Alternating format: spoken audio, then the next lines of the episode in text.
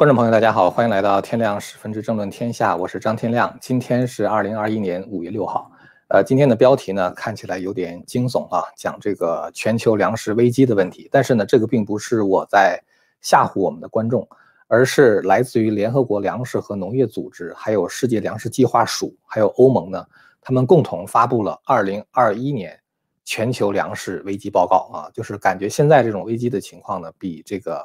之前就是他这个报告是一共是发了五年啊，这是五年中最严重的一次。当然，其中有这个新冠疫情的影影响，但是呢，还有很多其他别的，就是特别是包括在呃，就是经济方面啊，就是造成的危机啊，由此引发了这种粮食的危机。大家如果有兴趣的话，可以自己去看这个报告。呃，直观的感觉哈，大家觉得粮食危机的话呢，是因为全球粮食产量不够是吧？当然就会出现危机。但是其实呢，粮食危机还可能由另外一个问题引起来，那就是全球贸易的中断。因为现在很多国家其实它生产的粮食是没有办法这个养活自己的国民的。比如中国的话，就是全世界第一大粮食进口国。根据海关总署的数据呢，在二零一七年的时候，中国粮食进口就达到了一点三亿吨粮食，一点三亿吨呐。呃，这个这个粮食进口量呢，其实是。呃，非常高的啊，就是之前中共在所谓改革开放之前的话，说这个粮食可以自给自足，哎，甚至曾经中间有一段说我们不需要进口粮食。但是现在呢，如果没有粮食进口的话，那么中国将面临着粮就是粮食严重不足的危机。光大豆一年进口就是八千四百万吨，而且这个粮食进口的这个数量呢，每年都在增加。所以我们可以想象一下，如果世界上的粮食发生了这个危机的话，那么中国。的粮食的话呢，一定它这个价格会涨得非常高。除了粮食之外的话呢，中国还是世界上最大的能源进口国，呃，一年进口原油的话，大概相当于二十八亿桶啊，就是四亿吨，呃，所以其实呢，就是说，如果粮食出现供应出现问题的话，那么全球很多国家的话。都会陷入粮食危机。按照这个联合国这个报告的话，大概是五十五个国家的这个人会面临着粮食危机的问题。就是在二零二一年，一个人呐就会发生五，就有五十五个国家会面临这样的危机。那么其实呢，这个我刚才讲到，就是粮食危机的话，一方面它可能是由于粮食本身供应不足，那么还有一个原因的话，就是粮食的贸易发生中断。有人可能说，粮食的贸易怎么会中断呢？是吧？像粮食这样的商品是生活必需品。即使是不运送别的哈，哪怕是钢材呀，呃，什么其他就是这个这个芯片呐等等，你不运输的话，粮食总是要运输是吧？因为那个东西不运输的话会饿死人的。但是大家想想，仔细想一想就会知道，还有一个造成粮食贸易中断的原因就是钱。这里边给大家讲一点历史哈，大家知道西汉末年呢有个王莽篡汉是吧？王莽其实在刚刚当皇帝的时候，大家对他并没有什么意见。按照当时这个中国人的心理呢，中国人是相信这个朝代的话，它是经过一段时间是要换人的，就是天命不会总是在一个人或者是一个家庭的身上，换人是一个很自然的事情。那么这种换人的话呢，其实包括在当时董仲舒在提出天人三策的时候也讲到，就是说这个王朝会更迭。那么。王莽篡汉最开始的话，其实并面临就是面就是他面临的并不是这样的政治危机啊。大家说，哎呀，你篡汉了，我们得把你推翻了，其实根本就没有。那么王莽的危机是怎么来的呢？王莽危机一个最重要的来源就是经济危机啊。王莽做了一个非常愚蠢的事情，就是改革币制。很多人都觉得这个王莽这个人是这个就是道德品质也有问题，当然他道德品质确实是有问题。但是呢，王往往还有一个问题，就是叫做食古不化，他想把当时的这个中国恢复到周朝的那个样子。所以呢，他从早到晚都在讨论周朝的官制是什么样的，周朝的货币是什么样的。然后呢，大家就开始这个要对朝廷做各种各样的改革。那么很多改革革的，就是很多改革的话，可能对老百姓影响不是很大，但是币制改革影响到了整个国家所有的人。我们知道这个汉代呀，在这个汉武帝这个之前呀，曾经出现过币制的混乱。那么汉武帝呢，也曾经做过币制的改革，中间呢，经过了很多次的试验，最后呢，这个汉武帝决定发行一种钱啊，这种钱呢叫做五铢钱。五铢钱的信用是非常的良好啊，而且当时铸币呢铸的也很多，所以钱币流通是非常的顺畅，而且钱币的供应的话呢是非常的充足。那么五铢钱本来是一个信誉非常好的货币，可是被王莽给废掉了。王莽认为西周时候应该用什么币啊？比如说贝币啊、刀币啊什么之类的，他想恢复成那样的货币。于是王莽就强行的推广各种各样他发明的货币。我们知道货币的本质是信用，大家相信你这个钱的时候，大家可以用这个钱作为一种交换的媒介。但是当大家不相信你的钱的时候，你的钱就是一张废纸。那么这个钱的信用的话，它其实我们现在知道，这个钱它的信用是靠国家主权担保的啊，所以叫做主权信用货币嘛。它或者是一些主权国家联合担保啊，像欧元就是这样。那么王莽发行的钱，当它失去信用的时候，大家也就失去了商品交换的媒介，于是市场运作全部停止，国家经济一下就崩溃了。所以王莽其实他的这个王朝的灭亡跟他的经济危机有很大的关系。而他经济危机是人为的，就是把货币的信用给搞糟了。我之所以提出这个问题，是因为这两天有一个新闻哈，就是有一段时间没有跟大家去谈，就是这个关于经济的问题了。大家可以看一下哈，一个呢就是美国的财政部部长耶伦啊，这个人原来是美美联储的主席，他呢就是说，呃，这个经济呢可能会过热啊，然后的话呢可能会升息。他这个话一讲，讲完之后的话，美国的股市一下子就 crash 了啊，就就就出出问题了，开始暴跌。那么这个暴跌的话呢，就是以科技股为代表啊，一下子就是纳斯达克指数中盘最大跌幅超过百分之三啊。同时的话，推动美国长期国债直利率的上升。他意思实际上就是说，要要要要贬值啊，贬值怎么办？大家要保值嘛，是吧？大家就把科技股抛售了，完了之后去买美国的国债。那大家都在就是。呃，就就是美国的国债的殖利率就上升了。呃，不是不是大家去买美国国债哈，就是说因美国国债这样的话，它可能会失去信用。那么后来耶伦呢不得不出来救火啊，他说他既没有预测，也没有建议升息啊，因为他是财政部长，他不再是美联储的主席了嘛。然后的话，他说通货膨胀不会对美国经济造成影响啊，美联储是独立的呀，升不升息他们自己决定啊，就类似于这样的事情。我觉得他这个话就是为了安抚市场的信心，实际上通胀是不可避免的，而且最有可能出现的是两件恶劣的事情同时发生啊。第一件就是政府加税，然后的话呢，失业率增加，老百姓买不起东西，而物价却在上涨，就是加税和滞胀两个东西同时发生。我在三月十五号那天做了一集节目啊，题目就叫“加税和通胀来袭，全球经济难以为继啊，如何保护您的资产？”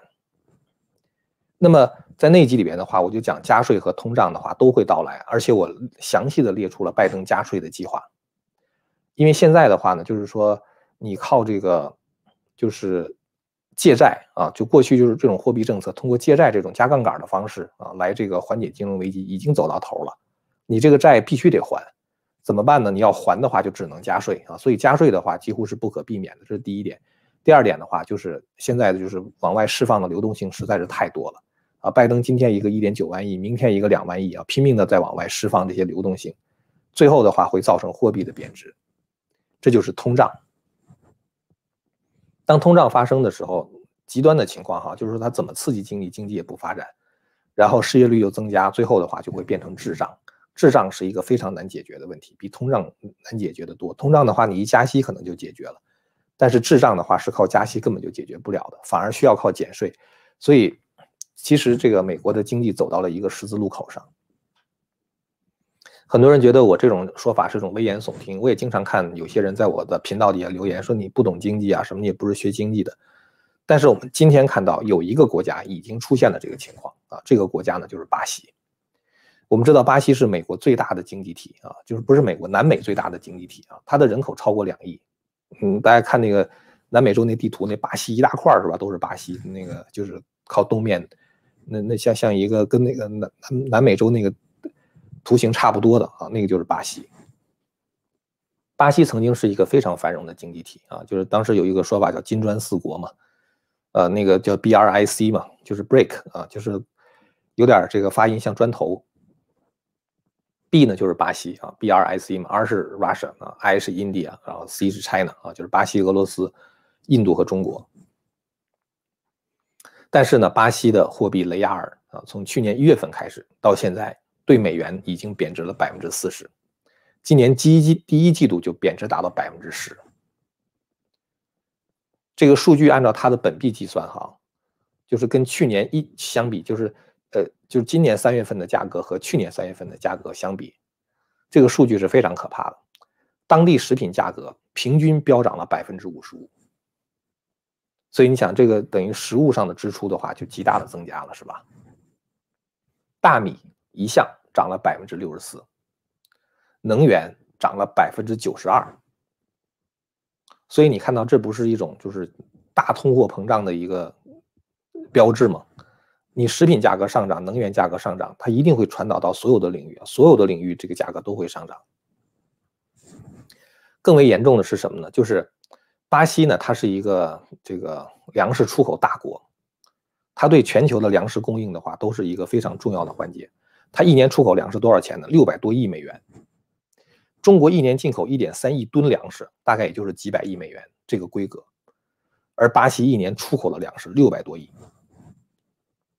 甚至可以说，巴西出口的粮食的话，可以养活全球上亿的人口。但是现在你想，这个商品价格这么涨，大家肯定就不愿意再把这个粮食再出口了，对吧？你因为你这东西放在国内的话，它是它是它是升值啊，你这个粮食不断的上涨。我今天一斤大米，呃，这个比如说卖十块钱，明天就卖十一块钱了。我为什么要卖呢？我不如把它囤积起来，是吧？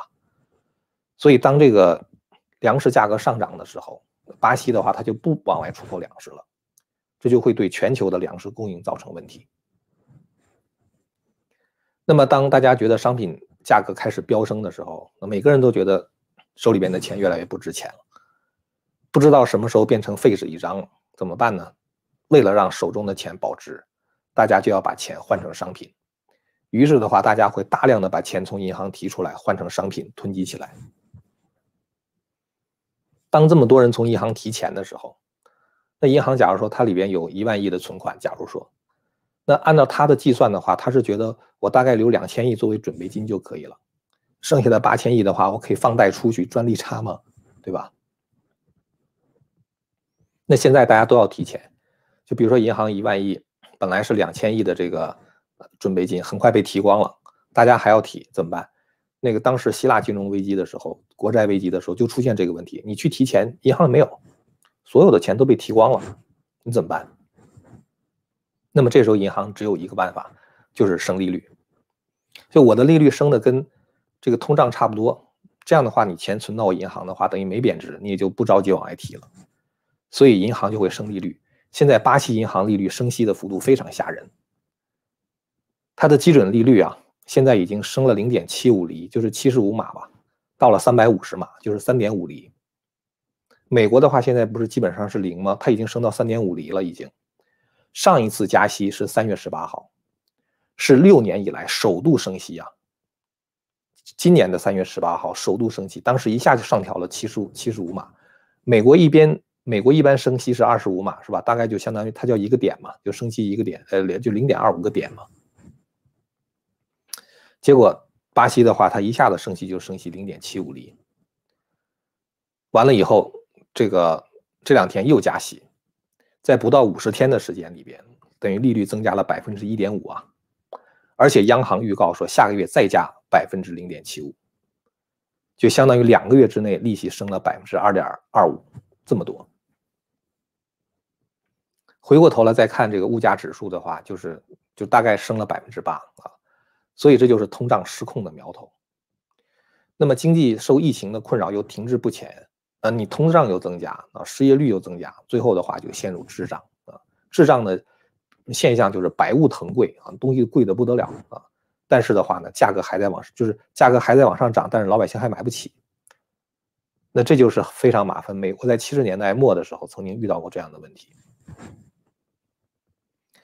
所以想说一个什么问题呢？就是各国呢通过这种举债举债的方法，已经到了难以应付经济危机的程度了。其实我一直觉得举债度日是个非常糟糕的做法。作为一个家庭来讲，作为一个个人来讲，最好的方法其实是有存款。作为一个政府来讲，最好是有 surplus，就是说你你不要把那个钱都花掉。但政府的话，他花钱已经花顺手了啊！大政府扩大规模完了之后的话，就是政府不断的这个花钱。一个人可能会遇到经济上的问题，可能会举债，偶一为之啊，偶尔会借一下钱，但是尽快把它还清楚啊，因为欠债还钱，不仅对于个人来说是天经地义的，对于政府来说同样如此。而现在目前各国政府的话，感觉好像就是他们借钱从来就没打算还过，他只是支付利息啊，完了之后的话借更多的钱，甚至可能是借新债还旧债，真的是非常非常的糟糕。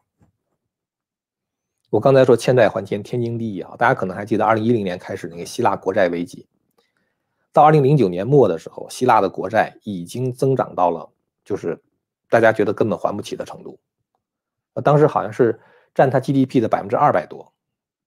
美国现在也挺可怕的，已经百分之一百多了，欧盟现在大概是百分之九十多啊，所以美国现在的债务是非常可怕的，二十八万亿嘛，就这样，拜登还要再借钱，借到三十万亿。那就超过达到美国 GDP 的百分之一百五十了。我觉得再往上涨一点，就跟希腊差不多了，你就还不起了。所以希腊国债在二零一零年四月份的时候被降到垃圾债券啊，从 A 减变成 BBB 啊，就是不能再借他钱，借的钱他不会还的啊，就这种感觉。完了之后怎么办呢？那希腊不借钱他又活不下去。欧盟说：“那我借你钱吧，但是有一个条件，我借你钱的话，你不能再像以前那么花了。”一定要遵节政府的开支，啊，跟希腊商量啊，你的老百姓要过苦日子，你得想办法把我这钱还了。跟希腊希腊之之间就要谈条件。当时希腊的那个那个有有有一个人叫叫叫叫什么普奇普拉斯啊，大家可能还记得那个人是吧？他是一个激进的左派嘛，他就非常强硬的发表演讲，我们就不还钱啊，我们就不能让别人控制我们希腊啊，告诉我们希腊人怎么生活，告诉我们希腊人应该花多少钱，我们就不还。不行，我就退出欧元区。喊了这些口号上台了，一上台马上妥协了，还是接受你的借款吧，还是接受你的条件吧，啊，还是要遵节开支吧，希腊老百姓你们去过苦日子去吧。他为什么非得要这样做？就是因为如果你欠债不还的话，希腊当时的货币是欧元啊，他实际上是仗着欧元区其他别的国家的主权信用担保，他借了很多钱，大家借你钱是。出于对整个欧元区的这个经济的限制，这个这个这个对于整个欧元区的这个呃经济的信心啊，出于对欧元本身的这种相信，完了之后借给你希腊，你希腊的话拼命借钱，你还不起的话，你等于败坏了欧元的这个信用。所以这就是为什么其他别的欧盟国家说你再这样下去的话，不允许你败败坏这个欧元的这个信誉，你给我赶快离开啊，你就被驱逐出欧元区了。你当时齐普拉斯是挺牛的，不行我就走啊！竞选的时候这样说，等他真当了希腊总理的时候，他就发发现他不能这样干，因为什么呢？因为你一旦被驱逐出欧元区，你的货币甚至失去了欧盟的主权信用担保，你的货币就贬得一钱不值了，谁信你的钱呢？对吧？这钱一贬值之后的话，进口价格高昂，你什么东西都买不起。国际上，国际上东西都什么都买不起。你说那不行，我就自己过日子，关起门来过日子。可是大家想一想，在现在有有哪一个国家，它的工业体系是可以自给自足的维持生产和生活？中国号称自己是什么全世界的工厂，美国不给你芯片，你能过日子吗？是吧？你也过不去啊。哪个国家的话，它其实都在这个经济体中，它需要这个商品的循环，它才能生活，它得有，它得能够买到它要的商品。但是你知道商品循环的话靠的是什么？你没有货币作为中介，没有一个大家相信的货币做中介的话，你商品根本就循不循环不起来嘛。我买你东西，我给你什么东西啊？你给我东西，我给你什么呀？我我我给你，我给你黄金，或者我给你石油，嗯，给你给什么东西，总得有一个东西作为中介是吧？钱是最好的一个这个这这个这个中介了，对吧？所以我刚才想说这什么事儿呢？就是。现在各国疯狂的举债，各国政府说为了应对疫情疯狂疯狂的举债，最后的结果就是危及各国的货币信用。当各国的货币都不被人相信的时候，全球的贸易危机就爆发了。当这样的事情爆发以后的话呢，大概只能面临着两种可能。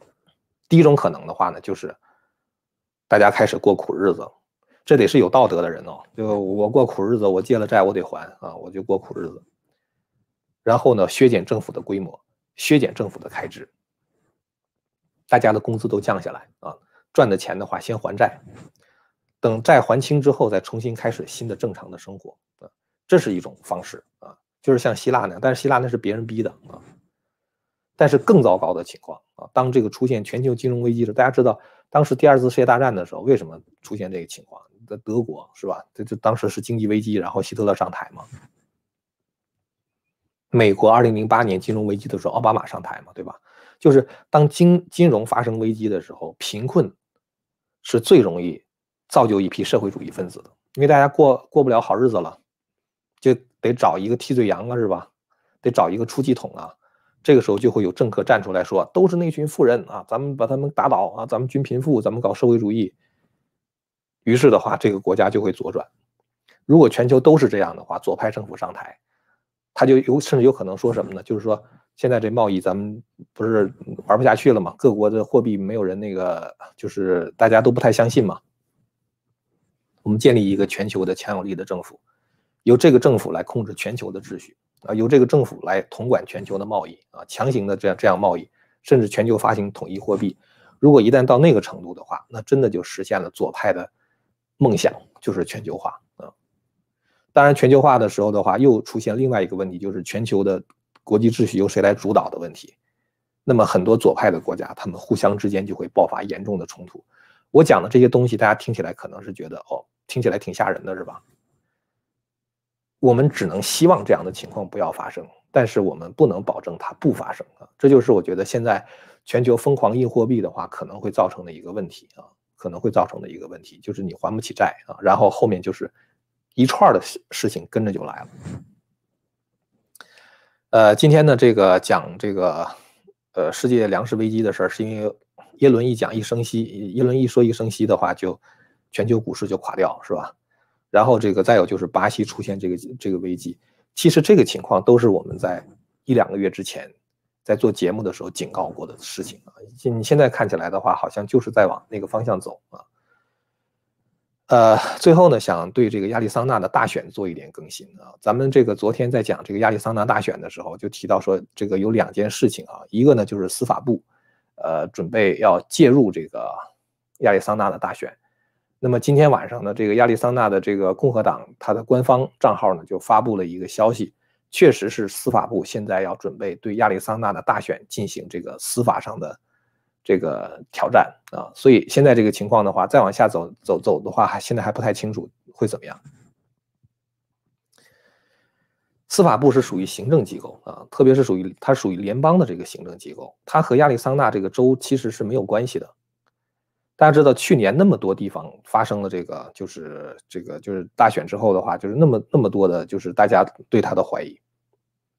威廉巴尔那个司法部长的话，他就没介入啊。也许他的理由是说，按照美国宪法，这个选举是周全啊，联邦政府不用介入。他有可能是出于这样的一种考虑。当然，这种考虑的话，我觉得是说不通的。就是说，各州的话确实是周全，但是如果有跨州协调的犯罪，那就不是一个州能够解决的了那就得靠联邦调查局啊去调查。所以呢，这个是当时的司法部没有介入，我觉得。可能是个问题。那么现在的话，等到亚利桑那州做审计的时候，如果按照宪法规定选举是周全的话，那你司法部是不应该介入的。但是现在呢，司法部要介入啊，而且要对亚利桑那州进行起诉啊，所以我们就看一看下一步怎么走吧。这是一个问题啊，还有一个问题呢，就是咱们上次提到这个司法审计哈，就是说对这个亚利桑那的这个选票的话，是否要进行签名核对的问题。我呢开始看到这个 forensic audit 哈，这种司法审审计，而且很多媒体都在讲这个司法审计内容，包括签名核对，就是 absentee ballot 哈，就那些邮寄选票的签名核对啊什么什么的。那么我就留下一个印象，就是一定会做签名核对的。但是昨天晚上就这个推文啊，就这个推文里边，呃，他呢就就是这个 Kelly Ward 哈，他是他是这个亚利桑那共和党的这个主席，他呢就讲了一句话，他说。其实呢，那个签名核对根本就没有开始，也就是说，从这个审计的第一天就压根儿没进行签名核对，我都搞不太清楚了。那你没进行签名核对的话，你是怎么？那你的审计的话是什么意义呢？他们说他们在查那个选票有没有折痕，因为这个选票如果是邮寄的话，它应该是被叠到信封里边的嘛，上面应该是有折痕的嘛，对吧？所以他们在查这个东西。可是折痕是很容易伪造的。如果假如说我说，呃，我把川普的一万票扔掉了，换成拜登的，我只是猜测哈，不，我只是举例子哈。那么你把这个川普的一万票扔了，换了一万张拜登的，你就叠一下就完了嘛，对吧？所以折痕是很容易伪造的，难以伪造的是签名啊。所以你只有核对签名才行。那么按照这个就是这个他的说法呢，就按照这个 Kelly Ward 的这个他的说法呢，是说做这个审计的那个公司就是 Cyber Ninja 啊，就是这个呃，应该可以说数字忍者吧。这个公司它做一个什么决定呢？他们来决定是否做签名核对，而且做签名核对的话呢，要在四十八小时之内。就昨天我们说的那个法法院的那个案子哈，在那个案子结束四十八小时之内，他们要做一个决定，是要不要做签名核对，然后的话再通知他们。所以一直到目前为止，我仍然没有看到有关签名核对的相关的这个这个确认，反而看到的是这个这个拜登政府的司法部现在在介入这个亚利桑那的大选。昨今天晚上就是这个 Kelly Ward，他就讲，他说其实呢，我们在审计的时候，你不要跟我讲什么这个这个审计很危险呐，这个你们这个这个 security 就是这个安安安保措施不够啊，你不要跟我讲这个。他说其实我已经邀请了亚利桑那的州务卿，呃，那个人其实是这个，我看其他别的媒体报道说他跟索罗斯是有联系的，说请他了，你来啊，你看看我们这个审计过程是不是公开透明的呀，对吧？结果那个人根本就不来，不来了。完了之后的话，就散布了很多关于这个审计的不实之词。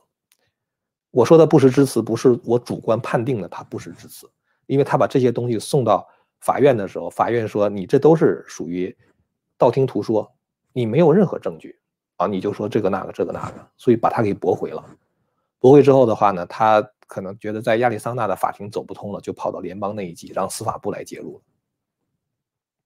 这就是我们看到的亚利桑那最新的更新了啊，呃，因为昨天说完这个事儿之后的话，我想可能很多朋友心情比较沉重，很多人都希望在亚利桑那的这个审计中的话，能够验证我们的一些看法啊，当然也有可能是说反反驳了我们的一些看法，但是首先这个审计本身应该是公正的啊，应该是这个大家可以信赖的。那么你如果你不验证签名本身的话，你就是这就是这是这是变成了一个好像没有必要的事情了，对吧？呃，那么今天的话，想跟大家说的就是这些啊。咱们又说了一些敏感话题啊，这是没办法的事儿。呃，如果大家对我们的这个谈的内容感兴趣的话呢，欢迎大家订阅和传播这个频道。另外呢，就是这个我们的希望之城的这个会员网，现在一美元可以看七天，就是我们所有的内容啊，包括一些这个就是时事评论，呃，这个还有这个完整的一套中华文明史啊，还是还是在那里。呃，有兴趣的朋友的话呢，可以看一看。呃，我们以后。一些非常敏感的问题的话，也可能会放在那边谈。其实今天还有一些其他别的问题，就是也是相当值得谈的啊。就是这个大陆的一个医生啊，就是他说现在大陆普遍存在的一种医患矛盾啊，它的原因到底是什么？呃，这个事情的话，我们或者是明天来谈啊，或者是放在会员网上。好了，那么今天呢，咱们就说到这儿了，感谢大家的收看，我们下次节目再见。